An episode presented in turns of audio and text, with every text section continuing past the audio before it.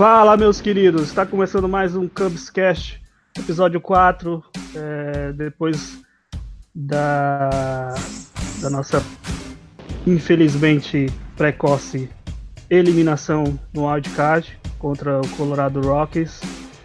É, nós vamos falar o que aconteceu com os Cubs nessa temporada. Estou aqui com Felipe Zanetti. E aí, galera?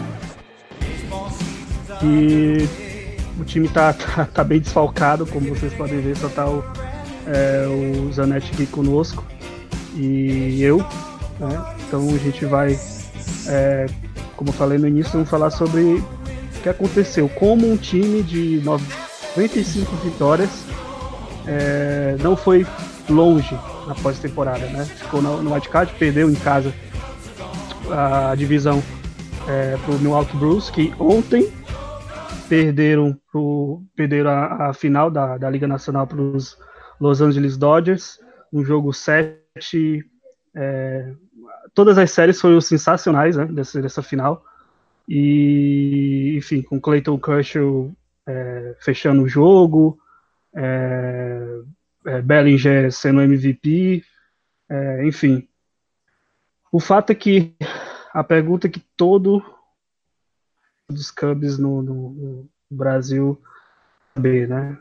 Como um time com um line-up e com uma rotação razoavelmente boa, que se recuperou ao longo da temporada, e com um bullpen muito bom, muito melhor do que o do ano passado, é, não conseguiu ir longe na pós-temporada. E o Zanetti e eu, a gente vai tentar analisar é, cada ponto.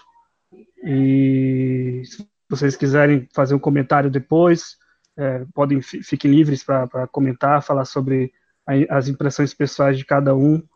É, o importante é que cada um analise. É, Zanetti, fala aí tuas impressões iniciais.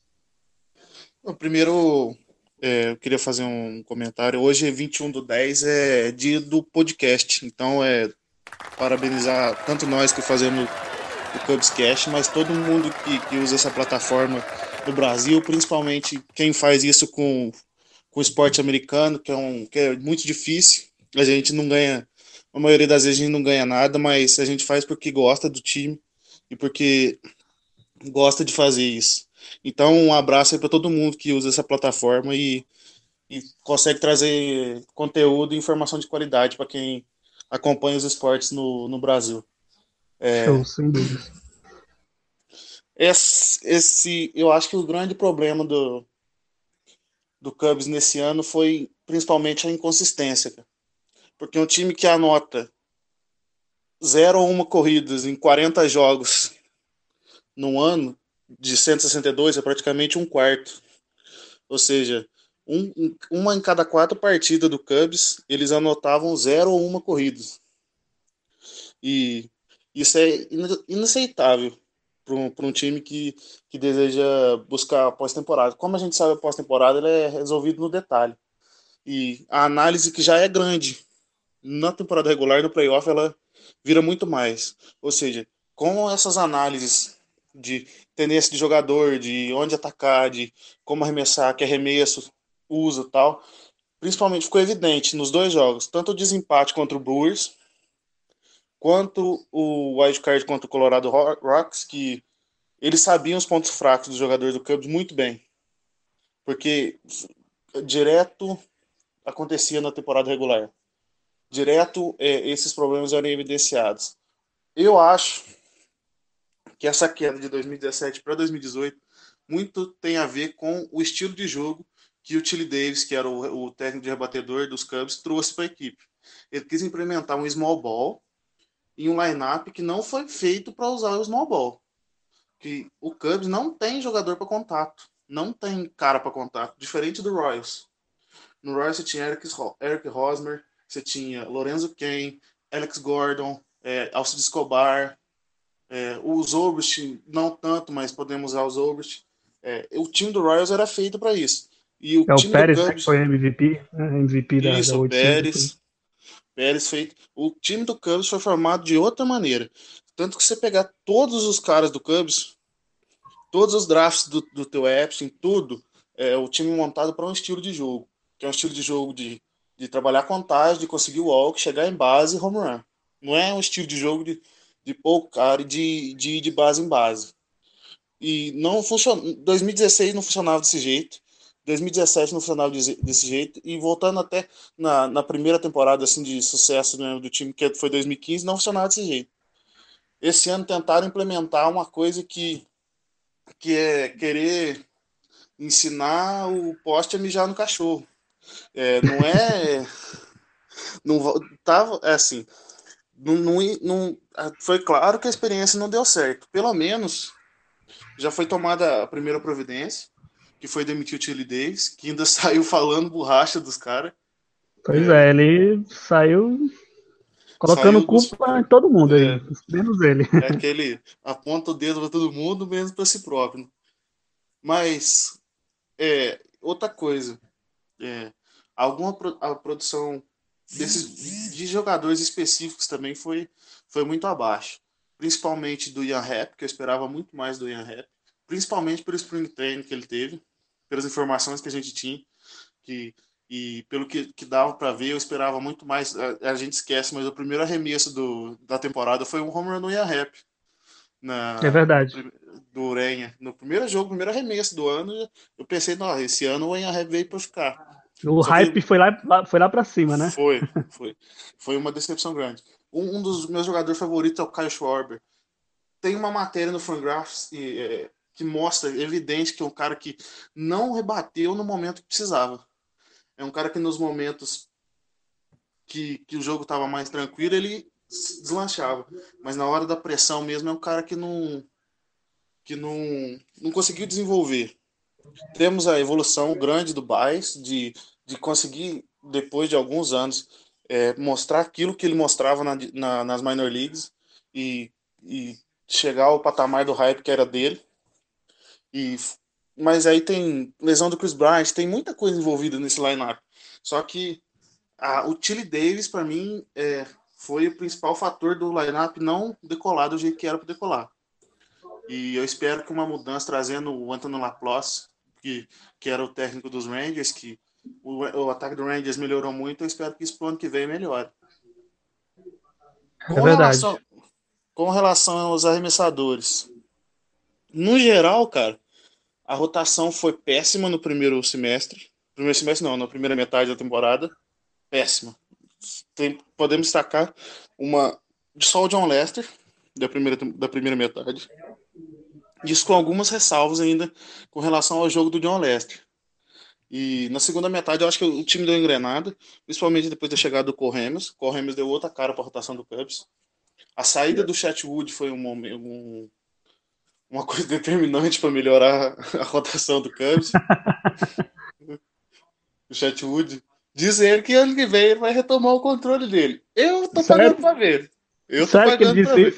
Disse, ele falou, eu vou encontrar, eu tô pagando para ver.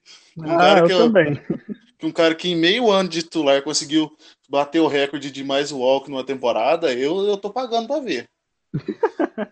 eu acho que é um problema de 30 milhões de dólares aí que, que, o, que o Cubs vai ter para resolver. Mas.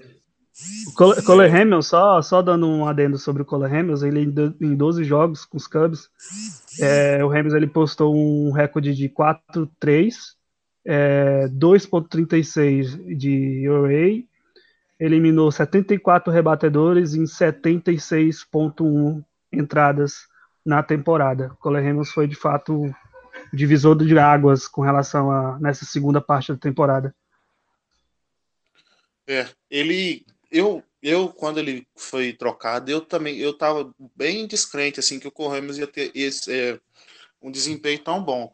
Eu esperava que não ia ser a tragédia de que foi em, em, em Texas mas eu não esperava um desempenho assim, então, principalmente nos primeiros jogos.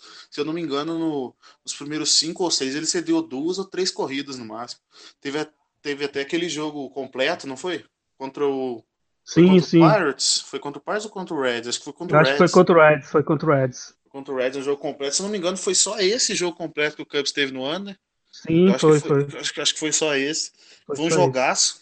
Teve aquele outro jogo contra os Pirates que teve bateu o recorde de double play. Inclusive, esse que... jogo completo foi o primeiro desde aquele jogo completo do Quintana. Isso. Foi do ano passado. É, mas é, jogo completo é difícil, principalmente no estilo do beisebol atual, onde é o bullpen está muito mais utilizado, a gente vai ver cada vez menos. Então, quando ah, acontece, é um feito para ficar marcado mesmo. Sem dúvida, e... ainda mais numa rotação como dos Cubs, né? Tipo, é, é, o Hendricks não estava muito bem, né? o, o próprio é, John Lester estava bem, mas a gente sabe do, do, do da, da, velhice né, que está chegando para o John Lester, como chega para qualquer um. E o, o, Quintana, né, aquela de lua, né? O Quintana é, é, complicado, porque o Quintana não, é, você não sabe o que, que você espera dele. Você pode jogar contra o Astros e ele meter um jogo completo com 12 strikeouts, ou ele pode jogar contra o Marlins e sair em duas entradas. É, é. é. um cara que não, eu acho que é, já falamos, já falei isso, a gente já debateu bastante no grupo do Cubs, mas é um cara que não valeu aquilo que foi investido nele, em termos de prospecto. Que, que é vamos, vamos entrar nesse assunto que, que gera muita coisa, a gente ia precisar de duas horas só para falar sobre esse assunto, mas é um cara que, pelo que foi pago, ele precisa render mais. Ele precisa render um desempenho de, de ace ou de número dois, pelo que foi pago por ele. Verdade. E esse ano ele não rendeu. Ele muito inconsistência, muito home run, muito falta de controle, o strikeout diminuíram, o walk aumentou, é, o hard hit dele tomando muito mais hard hit. É, eu espero que, que o Jim Henrique, o Jim Henrique, que é o que chegou como técnico de arremessador, teve os pontos bons dele, mas teve os pontos ruins também. Que eu acho que ele não conseguiu assim elevar o nível de ninguém, cara que do, do, do, dos que chegaram no, no Cubs e dos que precisavam melhorar. Eu acho que é muito o, o desempenho do bullpen e do, da rotação, eu acho muito mais um mérito do, do Theo Epstein e do, do Jed Hoyer de montar esse elenco do que do, do, do de Henrique e do John Madden de, de corrigir os caras. Porque é cara que, principalmente no bullpen, é, trouxe muito cara que tinha potencial, mas não tinha dado certo ainda. E conseguiram é, fazer esses caras render. É. Agora, na rotação, tem o John Lester, teve, voltou, teve um ano muito bom, muito bom mesmo. Tanto que eu acho que se fosse, vamos supor, se a gente fosse eleger o Sayang da temporada do, do Cubs, seria o John Lester. Eu acho que é Sem meio dúvidas. unanimidade isso, né? Poderia entrar o Corremos, mas como o Corremos teve só meio ano, eu fico com o John Lester. Na, sim, na também. Se for, vamos escolher o melhor arremessador do ano. É, o Hendricks teve uma primeira metade horrível, no segunda metade muito boa. Apesar de no jogo de wild card ele não ter jogado bem, foi ele que ficou com a derrota, ele que cedeu a corrida e tal. Mas eu também não culpo o Hendricks, porque para mim a derrota no wild card é culpa do ataque que um ataque que anota uma corrida em, uma corrida em três entradas não merece passar mesmo. É, e... verdade. Aí você tem o Corremos que foi bem, que eu acho que a gente já comentou em outro podcast que a motivação dele é jogar por um time contender e tal, a, identificação que ele me parece ter, ter tido com o Cubs de início é, que, que ajudou ele nesse desempenho assim, muito acima da, do esperado. Aí você tem o Quintana, que a gente acabou de comentar. Aí o Chatwood, que é a tristeza, que eu acho ah, que, que é não, não, não teve. Aí que eu acho que, que os dois deviam ter trabalhado para tentar corrigir esse problema de, de walk dele, que é um problema geral no campo, CD walk, de arremessador. E não, já era um problema em 2017 e continuou em 2018. Um time que Verdade. um dos que mais cede walk na liga em média. E isso é, é muito preocupante, porque principalmente para reliever, que reliever ele vai entrar no momento decisivo do jogo, na maioria das vezes. E você tendo Steve... um cara em base. Oi, pode falar. O, não, só um adendo, que é o Steven Stisek, ele tipo é, foi, foi bateu o, o recorde na franquia durante muito tempo, é, desde é, Carlos Marmol, que no, no, um reliever dos Cubs não entrava tanto quanto o, o, o Steven Stisek. Foram mais de 70 entradas, se eu não me engano. Tipo, e, e, e não só ele, né? Mas é, é óbvio que os Cubs tiveram lesões importantes, que foi a saída do, do, do Morrow, né? E o próprio Strop, que estava fazendo um excelente trabalho. Mas, assim, tipo, se o torcedor dos Cubs que acompanharam essa temporada é, jogo por jogo, sabe muito bem que o, o, o, o dilema era os starters ficarem até a quarta entrada, no máximo quinta, e depois vinham os relievers, tentava é, limpar a cagada, mas é, com isso tinha um desgaste enorme né, no, no, no bullpen. No bullpen. Tanto que, não sei se o Stroop bateu o recorde de carreira dele, mas se não bateu é por causa da lesão, senão ia bater o recorde. O Sisha, que você acabou de comentar, teve é, o Cal Edwards, que, se eu não me engano, bateu o recorde de entrada na carreira. É, muitos ali o, o Jess Chaves, o tanto que o Jess Chaves jogou depois que ele chegou no Cubs também, para um reliever foi, foi, foi muitas entradas. Se eu não me engano, ele jogou quase 50 entradas, isso com meio ano de Cubs. É demais. E, e teve um desempenho que, que, olha, eu não esperava isso do Jess Chaves também, não. Mais um achado do, da diretoria que Sim. chegou, vestiu a camisa, não sentiu pressão e entregou tudo aquilo que se esperava. O Randy Rosário. É, ele é até um assunto, o Jess Chaves é até um assunto que a gente pode, a gente vai tocar é, no próximo podcast sobre quem fica quem sai, né, nos Cubs. Isso. E ele, ele, e ele tem que ficar. É, tem que trazer. O Jess Chaves deu uma declaração que ou ele fica no Cubs ou ele vai aposentar. Então a preferência é do Cubs. Só se negociar, eu acho que para um ano vai dar muito certo. É, ele Verdade. deu certo. Então eu acho que vale a pena investir nele. Apesar que a gente já te, esse ano mais um que para mim uma decepção gigantesca foi o Brian Dancing, que ano passado teve um desempenho muito bom, induzindo muita bola rasteira, com um número bom de strikeout, pouco walk e array baixo. Esse ano desandou a carroça de um jeito que é inexplicável. O ERA, o ERA dele no ano ficou perto de 8, cara. Caramba. O, o Brian Dancing foi. Ele teve as lesões dele, mas eu não, não, não vi nada, não vi comentário, não vi nenhuma matéria explicando se essas lesões, quais foram as lesões, eu também não estou recordado, se essas lesões tiveram impacto direto. Mas para um cara que saiu de RA 2.5 no ano para quase 8 no outro, alguma coisa aconteceu. É, espero, coisa... que, espero que tenha sido só as lesões, que ano que vem ele faça um spring training bom e continue e manter pelo menos o nível perto daquilo que ele apresentou em 2017. Que o Cubs perdeu o Justin Wilson, então vai. É, que não é perdeu, né? Vamos falar, ser sincero. Mas, mas é, vai precisar de mais canhotos, uma coisa que eu senti falta. Que é, é uma coisa que eu.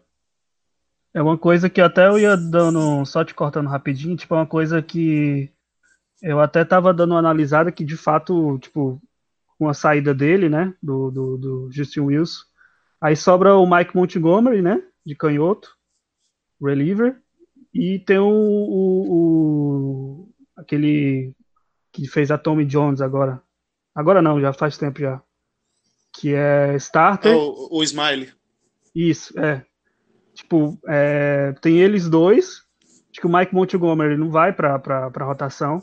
Ele vai voltar porque é, eu acho que ele, como reliever, ele, ele rende mais. Long reliever, ele, ele rende bem mais. E aí tem o, o, o Smile aí, que ele fez a Tommy Jones, não joga como starter desde 2016. Vai voltar, quando voltar, certamente. É óbvio que ele vai voltar como reliever para ali se acostumando, comendo um, uma entrada, duas, depois até ele voltar à, sua forma é, normal, né, de, de starter. Ele teve é, os números, eu peguei os números dele bem rápido ele teve, ele postou um ERA de 2.37 em 63 aparições como reliever em 2013. E ele não joga como starter, como eu falei, desde 2016, porque ele fez a cirurgia de Tom Jones. E como é, starter, ele tem 83 partidas na carreira e tem um ERA de 3.97, então um pouco elevado, mas eu acho que ele como um reliever vai, vai dar uma, uma upgrade legal aí pro, pro Bullpen. Então, o Smile eu acho que ele tem. Ele pode ser o, o que o Chatwood era para ser. Um bom número 5. É, caso o, o Cubs renove com o Cole que é o que a gente espera, então essa quinta vaga deixa de existir, porque aí teria John Lester, é, Kyle Hendricks, José Quintana, Hamels e o Darvish, se Deus quiser. Se Isso. todos os chakras estiverem alinhados, se, se, é. tudo, se colocar ele num plástico bolha, aí vai dar certo, aí vai jogar. Uhum. Mas então, ele, ele estaria como, como reliever. Eu gosto do, do Smiley, que eu lembro, eu lembro dele um pouco em Tampa Bay. Em Seattle, quando ele estava em Seattle, eu não acompanhei muito. Em Tampa Bay eu acompanhei mais, até porque Seattle, a gente sabe que time da Costa Oeste é muito mais difícil da gente acompanhar de perto. É, complicado. Então, é, parabéns aí para quem torce para esses times que consegue acompanhar, porque eu já não acho que não dá conta, não. O jogo começa às 11 da noite. É, complicado. Mas aí eu gostava do, do Smiley. É um cara que tem bons arremessos, um cara que, que induz muito contato rasteiro, que combina bem com, com o estilo do, do Cubs. Eu acho que ele pode dar certo. Eu acho que, que cria um bom depth de, de, de, rotação, principalmente com os problemas de lesões do Darvish. É bom a gente ter, nesse caso, teríamos Montgomery e, e Smiley, assim, a, é, prontos para um eventual start, que, que e mesmo se não for ele, é, lesões são coisa que, que é normal do esporte. E uma hora ou outra você vai precisar. E é bom você ter dois caras assim que. Ah, o Montgomery não é a melhor, o melhor starter do mundo, mas teve uma teve aquela fase boa que, que ele jogou direto de starts, que foi cinco ou seis, seis partidas direto, que ele teve um areia abaixo de dois. Tem o Smile que, que tem, já teve seus bons momentos. Então acho que tendo esses dois no elenco vai, vai, ser, vai ser muito bom para para dar profundidade, principalmente é. com, com o problema de lesão que acontece durante a temporada. É, o, Mike, o Montgomery que ele teve 19 partidas em 2018, ele teve um ERA decente, pelo menos na minha visão, tipo 3.69, né? Ele tinha aquele, óbvio que ele tinha alguns problemas, mas às vezes até me surpreendia, tinha uns jogos assim, é. o caramba. Muito, tá a... Teve muito jogo bom, cara. Sim, ele, tipo, até fiquei surpreso, até brincava no grupo, no, no, no Twitter, que aprende aí o Davis, né? Sempre eu é. pegava é. no pé, como sempre faço do, do Davis. E, e, falando sobre é, lesão, cara, tipo, eu particularmente, como qualquer um que me conhece, sabe que eu não confio no Davis. O Davis não, é, não, não dá para você confiar num cara que. Não, não dá pra você de... é. Isso, tem histórico de lesão e tal. É óbvio que a lesão ela pode atingir qualquer um. O John Lester, que está um idoso aí, ele, sei lá, pode sentir, embora ele não tenha um histórico disso, mas, sei lá, acontecer alguma, algum imprevisto aí.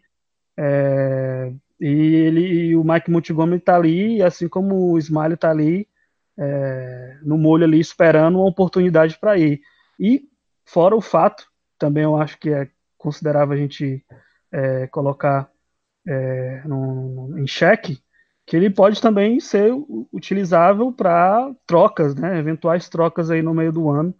Eu acho que o Mike Montgomery, ele, eu, eu considero que ele é, seria uma, uma, peça interessante aí de troca, mesmo porque os Cubs conseguiram o Cole Hamels com o Ed, o menino, né? Aquele. O Ed Butler. Isso, o Ed Butler, né? Que, que foi para os Rangers lá. Rangers. Eu assisti, inclusive, o, o, jogo de estreia dele. É, que ele foi, ele foi horrível. Eu acho que o ele Ed, só. O Ed Butler eu lembro de. Lá. Fala, fala. Não, do Ed Butler eu lembro o primeiro jogo dele. Foi. Ele acabou de subir, foi um Cubs e Cardinals.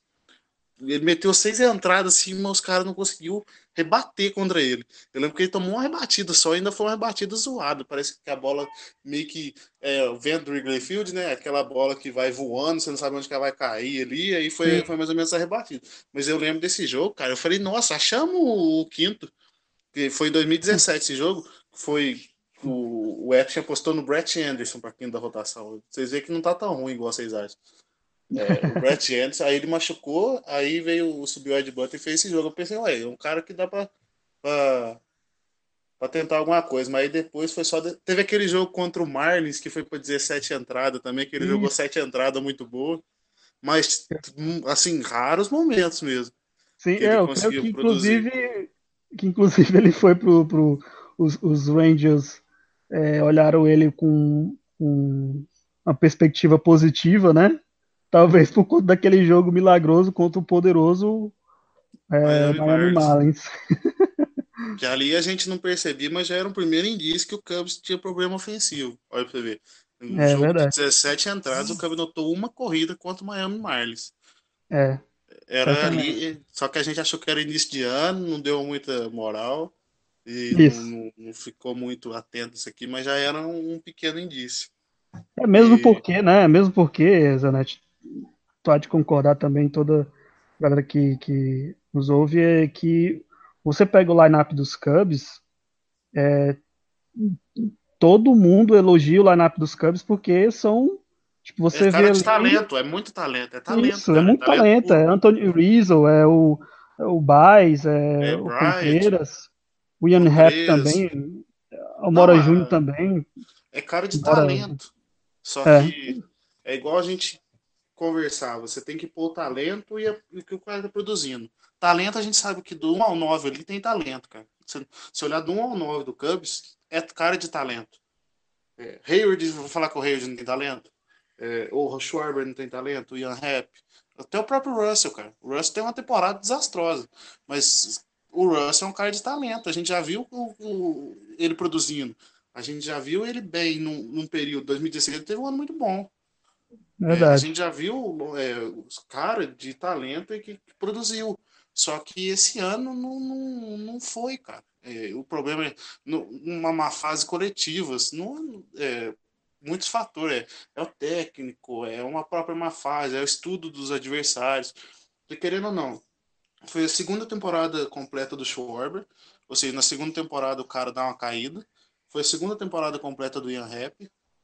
Foi a segunda temporada do do do Russell não, do Russell foi a terceira. Do Bias foi a terceira, que a gente pode dizer temporada completa. E então os caras já estão estudando eles mais.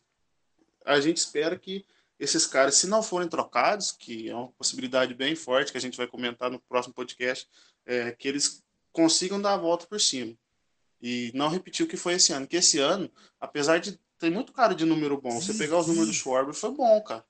Mas é. ele não conseguiu produzir corrida. Na primeira, é, na primeira parte da temporada, só para o ouvinte ficar.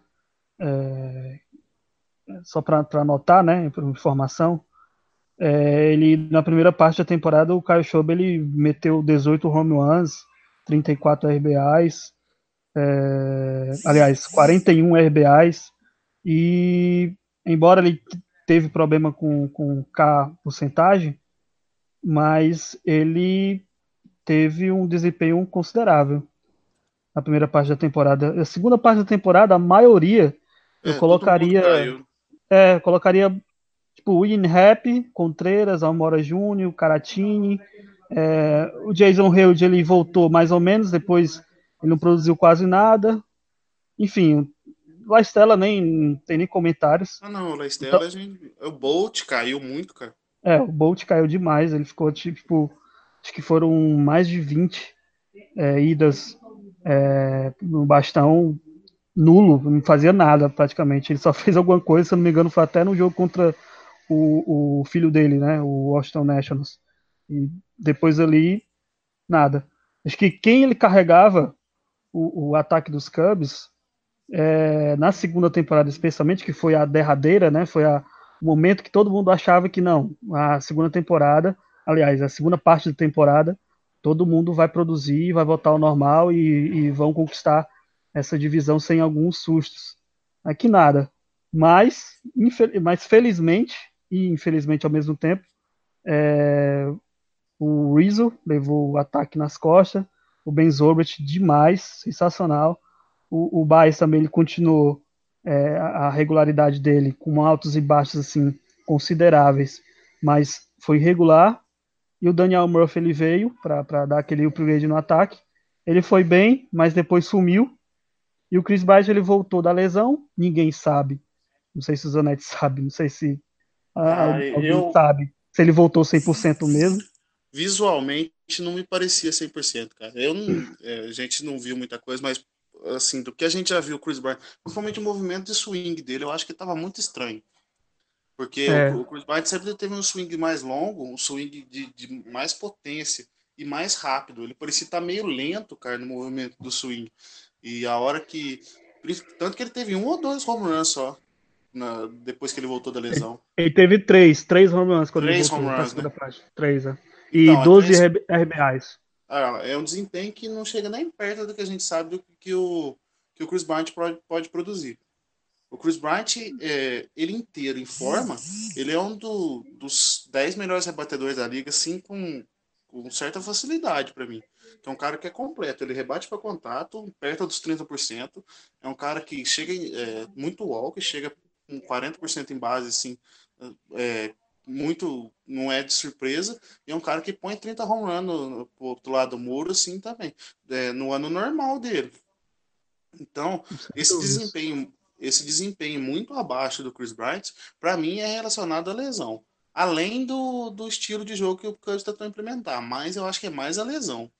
E é, eu, espero que, que essas férias façam bem para ele. Ele fica quietinho em casa, descansa o, o ombro, põe gelinho, só massagem, levanta é. o copo com o outro braço e.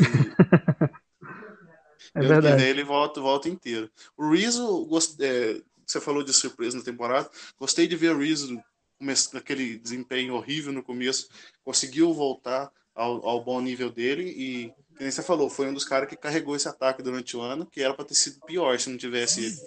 Que o Rizzo, muito jogo, ele, ele tirava a rebatida do, do da cartola mesmo para salvar. Porque diversas vezes Verdade. a gente viu Cubs com cara em posição de anotar corrida e não saía nada. E o Rizzo normalmente ele entregava nessas horas, quando precisava. Verdade. Inclusive, só uma nota de, de, de informação. O Rizzo foi, acho que foi um dos únicos, se não o único, a meter o Romuano em cima do, do melhor reliever para mim, pelo menos na Liga Nacional, que é o Josh Haden, né? O Josh Hader do, do New York é. Blues. Né? Acho que ele foi o único canhoto a fazer isso. Se, se eu não me engano, foi, foi por aí. Acho que ele foi o único canhoto a fazer. E foi num, num jogo complicado. Tava 2x1 pro Brewers. 2x1, acho que foi 2x1 ou 1x0. Eu lembro que era um. Foi. Aí e foi um home run de duas corridas que virou o jogo. Só que aí depois é, o Cubs acabou perdendo aquele jogo na nona entrada, mas um home run clutch ainda. É, Verdade. Que, que é o normal do Rizzo. O Rizzo é a cara do Cubs e eu, eu sempre vou esperar isso dele. É um cara que, quando ele faz isso, a gente nem surpreende mais, que é, que é o normal do que ele faz. Uhum. É interessante que tu falou que o Rizzo ele teve uma temporada ruim na primeira parte da temporada, mas quando você pega os números dele, tipo, ele, ele bateu 12 home runs e 61 RBIs. É, ele foi o, o vice-líder em RBIs. O, com, o Baez era o líder com 72. Isso. E tipo, é, o, tem a estatística, né? Estatística WRC+, ele, ele foi acima do 100, né? Ou seja, acima da média. Então, então é, é, você pegar só, acho que só maio, abril, abril acho que é, é abril e começo de maio, ele estava rebatendo menos de, de, de 20% e estava mal. Aí ele começou a engrenar. Tanto que você pegar o, o WRC dele, é, deve estar perto de menos de 110, né? Ele acabou a temporada em quase 130. Sim. É o, que é o que a gente. É, o Rizzo é, é isso aí. Ele não vai Sim. ser o cara do, do, de ganhar o MVP, mas você pode ter certeza de que ele, é o, que ele vai te entregar aquilo. Um cara muito consistente, que entrega home run, entrega RBI, chegada em base e um contato decente. Além da defesa espetacular, né? Sim, sim. A é, defesa, é, tipo... do, a defesa do Rizzo é fora do padrão na primeira base. Poucos primeira base jogam igual ele. Sem dúvidas. É, ele, só para nota de informação, na segunda parte da temporada ele teve é, de WRC+, ele teve 157. Né? Então, Isso, tipo, é. de longe, o que mais produziu no ataque, o que, que, de fato, como eu falo, né? Ele levou o ataque dos Cubs na, nas costas juntamente com o Ben Zobrist ali, o vovô, que fez uma temporada sensacional.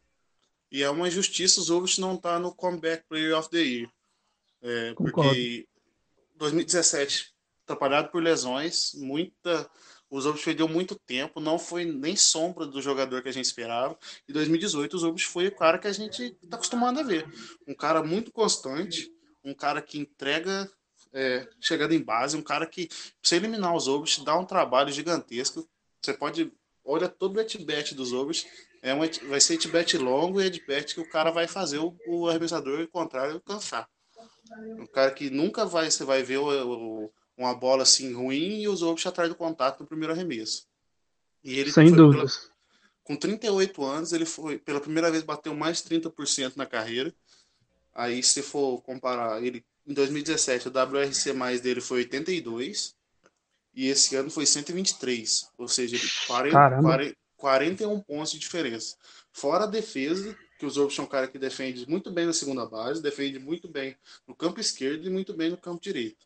Tem certeza se precisar apoiar ele na terceira, na primeira, fazer um bico até de shortstop e centerfield, ele, ele daria certo.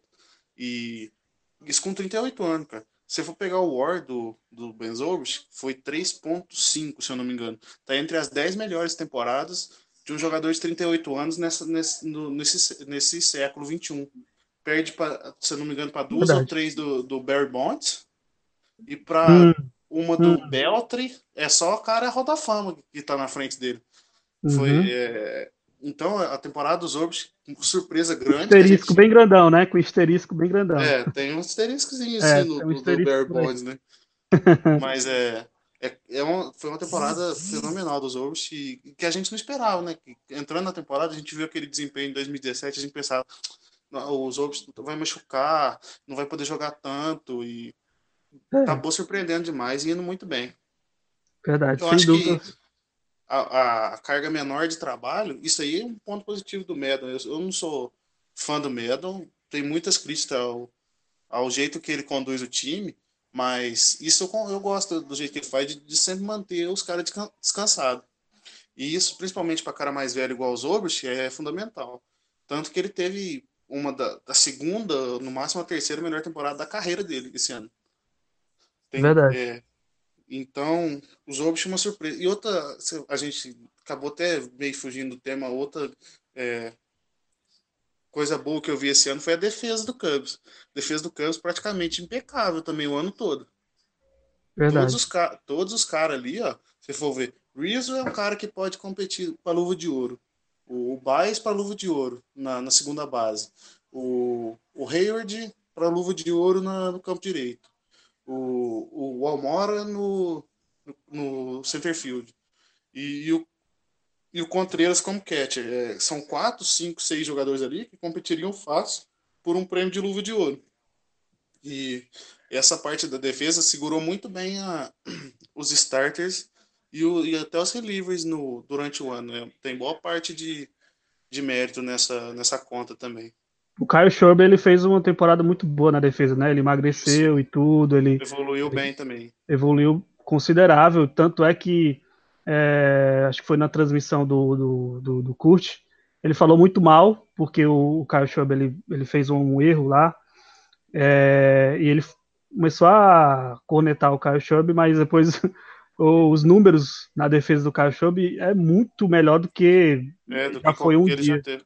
Ele, o Kyle Schwarber Inclusive, se você for ver, assim, pegar só apenas estatística defensiva, ele foi o, o, o melhor left fielder da, da Liga Nacional em, em def, em def do, do Fangraphs. Só que, claro, a gente que acompanha, a gente vê que o Kyle Schwarber, às vezes, ele erra muita rota de, de outfield. Só sim, que ele, sim. do que ele já fez, ele, nossa, é outro cara na defesa. Exatamente. Ele tem ainda a evoluir, não sei se vai evoluir isso é mais. Só que ele tem um braço muito bom para um left field. É, que, é, que ele foi catcher. Eu acho que o braço dele é um, um puta diferencial no, no campo esquerdo. E só que a gente corneta o Cash Orb tudo, só que a gente esquece que esse ano foi o, o, segundo ano praticamente que ele jogou de outfielder. Que 2016 ele não jogou, ele jogou ano passado e jogou esse ano. Então é um cara Verdade. que tem dois anos de experiência no outfield, depois de jogar é, a vida inteira como catcher. Então é uma transição complicada. E eu acho que não sei se ele vai continuar tal, mas a gente espera que ele, que ele evolua se ele continuar no Cubs. É verdade. O, mas basicamente é, as consequências é, sentidas em 2018 na temporada dos Cubs, a gente pode, em suma, acho que o Zanetti vai concordar, é a questão do, do, do, do ataque, né? O ataque oscilou bastante, além também, eu considero, as lesões, né? Na temporada com jogadores chaves, como o Chris Bryant, ficou quase dois meses fora, em momentos, assim, essenciais, que certamente ele com ele no line-up, é, talvez, né? Aí eu boto o parêntese com, com o Chile Davis, né? Que eu, eu, eu eu menciono ele como um fator ali que poderia ou não, com o Chris Bryant, é, 100%, talvez o Chris Bryant é, produzindo bem. É, a gente teve também, além do Chris Bryant, teve o, o Strop, um momento bem, bem delicado dos Cubs. É, foi uma infelicidade ali, ele correndo, enfim. Felicidade foi... grande, né, cara? É, e tipo, e, e, e assim, eu até falei com a conta dos Nationals, conta brasileira dos Nationals, eu falei assim, cara, eu acho que se a gente pegar aquele caso isolado ali, porque eu não coloquei só culpa ali, sabe, no, do, do, do menino do, do Joey Madden, mas é, se a gente tem que pegar o contexto histórico todinho ali daquela parada ali toda, porque os Cubs estavam precisando, necessitando da vitória, é, aquelas constantes partidas adiadas e a pressão psicológica que os jogadores estavam tendo, é, tudo, tudo isso, fora o fato que a gente falou, inclusive, no início do, do cast, que é a questão dos relievers dos Cubs é, entrarem e, e, ficarem durante boas entradas, né? E a gente sabe que o desgaste para um reliever é muito maior do que um starter.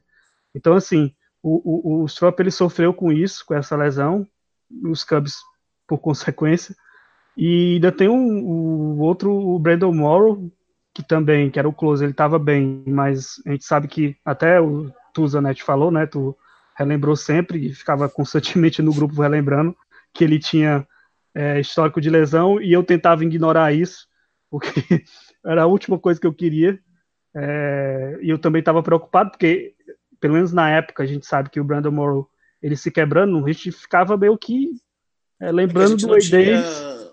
Tanta confiança assim no bullpen isso, também no gente, começo do ano. Né? Isso. Né? Isso, a gente não tinha uma referência assim como o Wade Davis, né? Então ele se quebrando, meu amigo. Aí, e aí?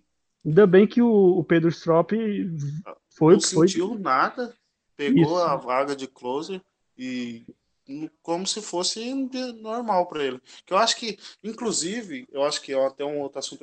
Eu, eu, ano que vem, eu voltaria com o Strop de closer. Que eu acho que o Brandon Morrow, ele flutuando entre outras entradas, entrando mais cedo e podendo ficar mais entradas jogando, eu acho isso muito mais vantagem do que esperar ele para colocar na nona. Assim, é. seria uma espécie de Andrew Miller.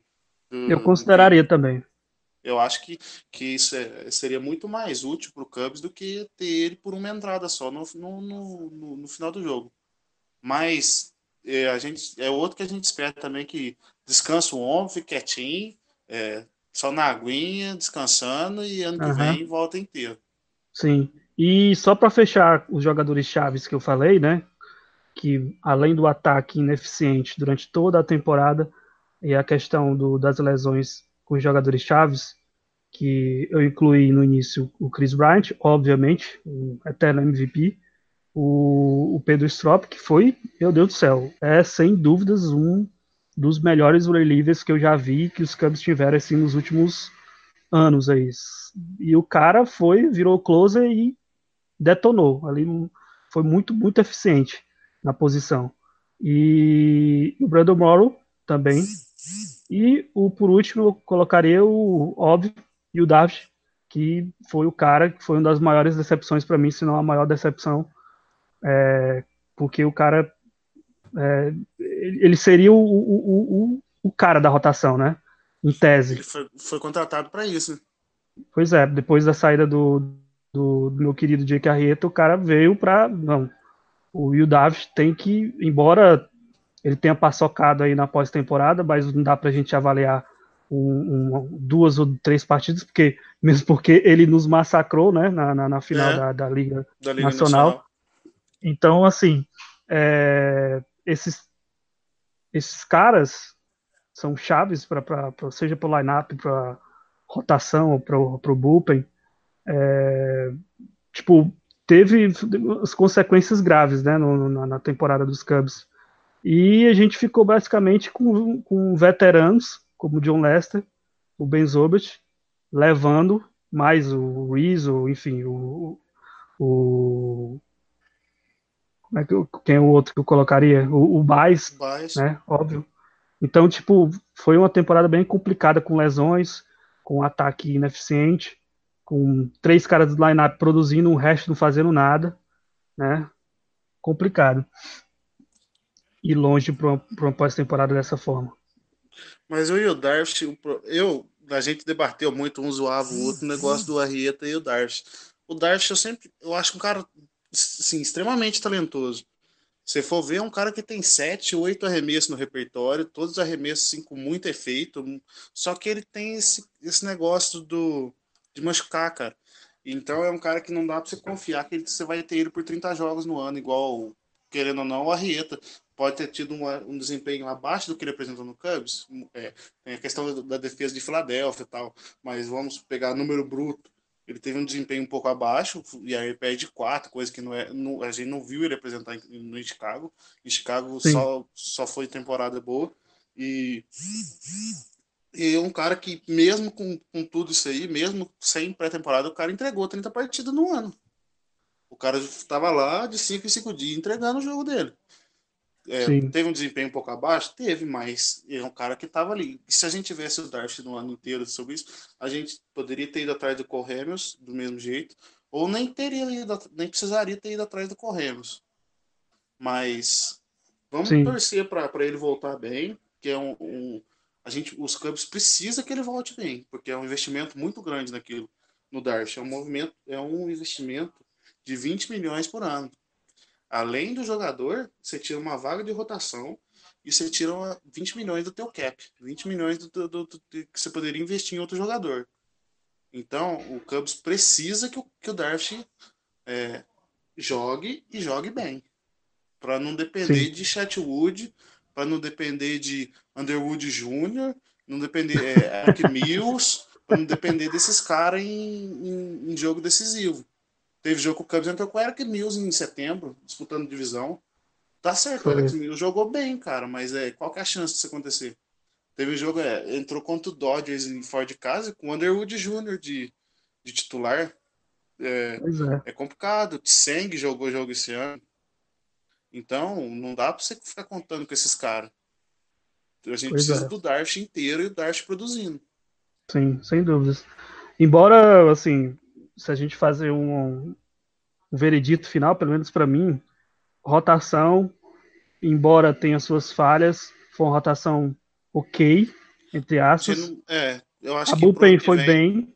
Isso. É. E, e o, o, o, o, principal veredito final que eu colocaria foi Chile Davis, com, sei lá, sua, sua formatação que lamentável. Isso, 50%, 50 exatamente. da culpa do Chile Davis. Isso, porque o ataque não produziu. Embora a gente saiba que a culpa também não é só dele, mas o jogador não. também pode tentar fazer uma reciclagem ali, ó, não tá dando certo, mas é. eu vou fazer alguma coisa aqui diferente, sei lá.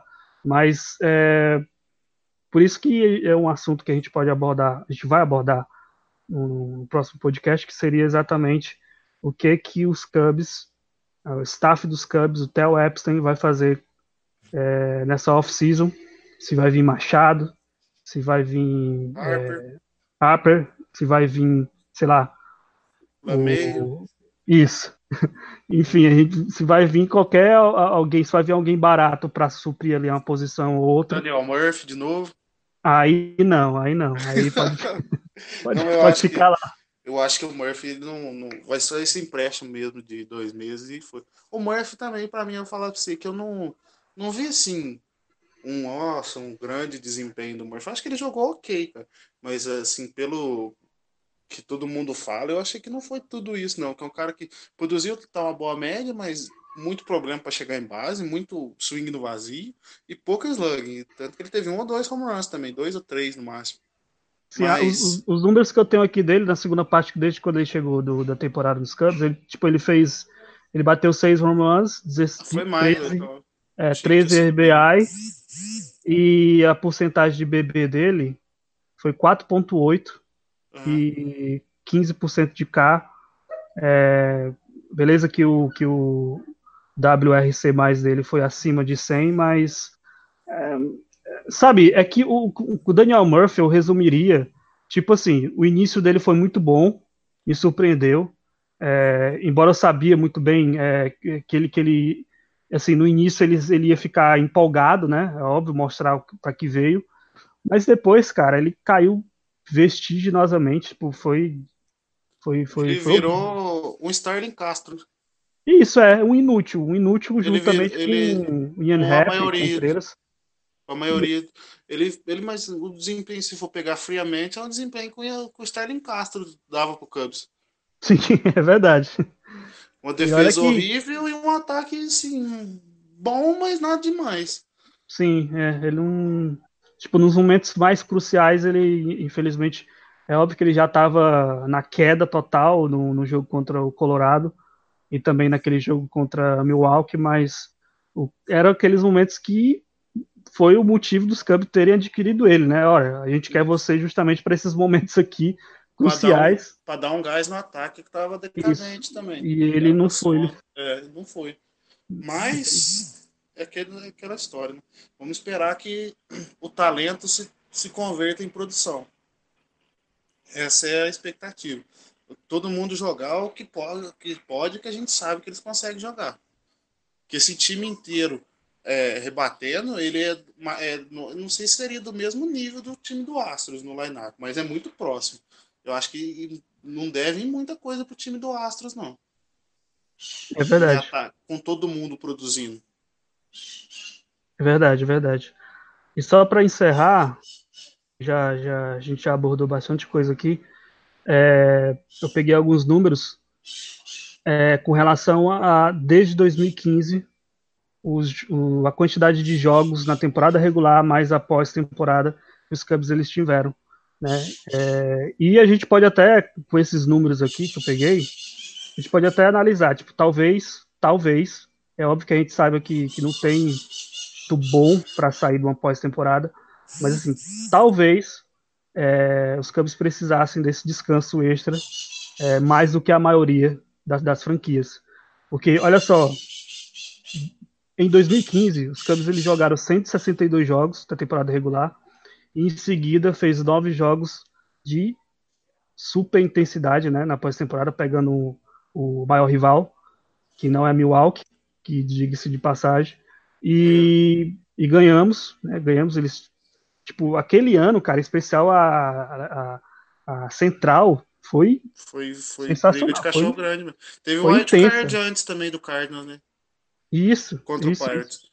Exatamente, exatamente. Então foi nove, tipo, 162 jogos naquele ano, naquela temporada, mais nove jogos de super intensidade na pós-temporada. Aí em 2016 a gente foi o melhor ano do universo. Os Cubs jogaram 161 jogos. Eu coloquei porque a, o, outro jogo foi praticamente o, o, o AAA, mas é, na temporada regular, mais 17 jogos na pós-temporada. Isso com, com o, o, jogo jogo 7, né? Foi até jogo, jogo 7 na, World na, World Series. E na última temporada, 2017, os Cubs jogaram 162 jogos na temporada regular, mais 10 jogos na pós-temporada. E esse ano jogamos 163 jogos, que foi o desempate, né? Aquele jogo tie-break. E na, na regular, e em seguida um jogo na pós-temporada contra o Colorado Rockies, que a gente perdeu por 2 2x1? 2x1, né? Foi 2x1. 2x1. Foi, foi 2x1. Tipo, entradas extras e, enfim, jogo lamentável. É, aí adicione tudo isso, você terá 37 jogos extras nas últimas quatro temporadas. Para não falar do, do, último mês, né? Do, do meio da temporada regular do, dos Cubs esse ano. Que foi é um, um monte de, de esse, esse, Sim, essa, esse, essa sequência do Cubs de 41 jogos em 42 dias é um negócio real. E que se eu fosse é, da diretoria do Cubs, eu ia, eu ia pedir um. Eu ia atrás da, da MLB, alguma coisa, porque isso é inaceitável, cara. É Sem inaceitável fazer um negócio desse. É desumano, né? É desumano, é. principalmente para um time de beisebol. Principalmente com, com, com arremessador, cara. É desumano. Sim, exatamente, é, é exatamente o que eu ia, que eu ia falar que é tipo é, isso número de jogos extras e etc e tal e é isso aí que tu contou E, tipo, sobre é, isso, o que significa isso para os pitchers, cara, isso é destruição no total, né, cara, do braço do, dos arremessadores. Então, assim. Eu acho que, sim, já vamos entrar num outro assunto. Eu acho que não custaria nada aumentar a temporada em duas semanas e fazer com que esses jogos não, não aconteça mais doubleheader, não aconteça mais semana sem descanso. Eu acho que não custa nada aumentar duas semanas no calendário. É, verdade. Então o fato é, um, é, um que... que... que. gera muita coisa e a gente acaba entrando em coisa que não tem nada a ver com o que a gente está falando aqui, mas pode concluir seu raciocínio. Não, mas é, o fato é que é óbvio que a gente não quer sair da pós-temporada, e mas talvez esse descanso extra é, signifique várias coisas. Signifique que o, todo mundo vai colocar a cabecinha no travesseiro para pensar e tem um, o, o, fator da desculpa, né? Não vai ter desculpa agora dessa vez. 2019 não tem essa é desculpa. World Series ou, ou Boost. World Series ou Boost. É, que o Joey Madden trate de abrir o olhinho, porque o Joey, outro Joey, outro Joey aí tá, tá de olho aí na vaga dele. Então... E é um então Joey com identificação com o Cubs, né? O é verdade, foi catch, tudo. Isso, o primeiro time do Girard na, na MLB foi o Cubs. Aí foi, não sabia não, legal. Foi, foi. Sabia que ele era. Foi catcher. A identificação é grande. Se eu não me engano, ele é até de Illinois. Acho que posso estar errado. Não tenho certeza, mas eu acho que é. é. Pois é. é. Eu lembro que eu li uma matéria que ele, tipo, ia até pro Wrigley Field quando era pequeno e tudo. Então o cara é. O cara tem uma identificação interessante. Então o Joey Medal trate de abrir o olho aí, porque ele não teve a extensão de contrato dele. Uhum. Então é, próximo ano é o World Series ou já era. é. Corre esse E a gente, se for se eu perguntasse isso para o torcedor do Cubs no começo do ano, todo mundo ia te chamar de louco. é verdade. Ninguém ia falar, você tá louco, ele demitiu mesmo.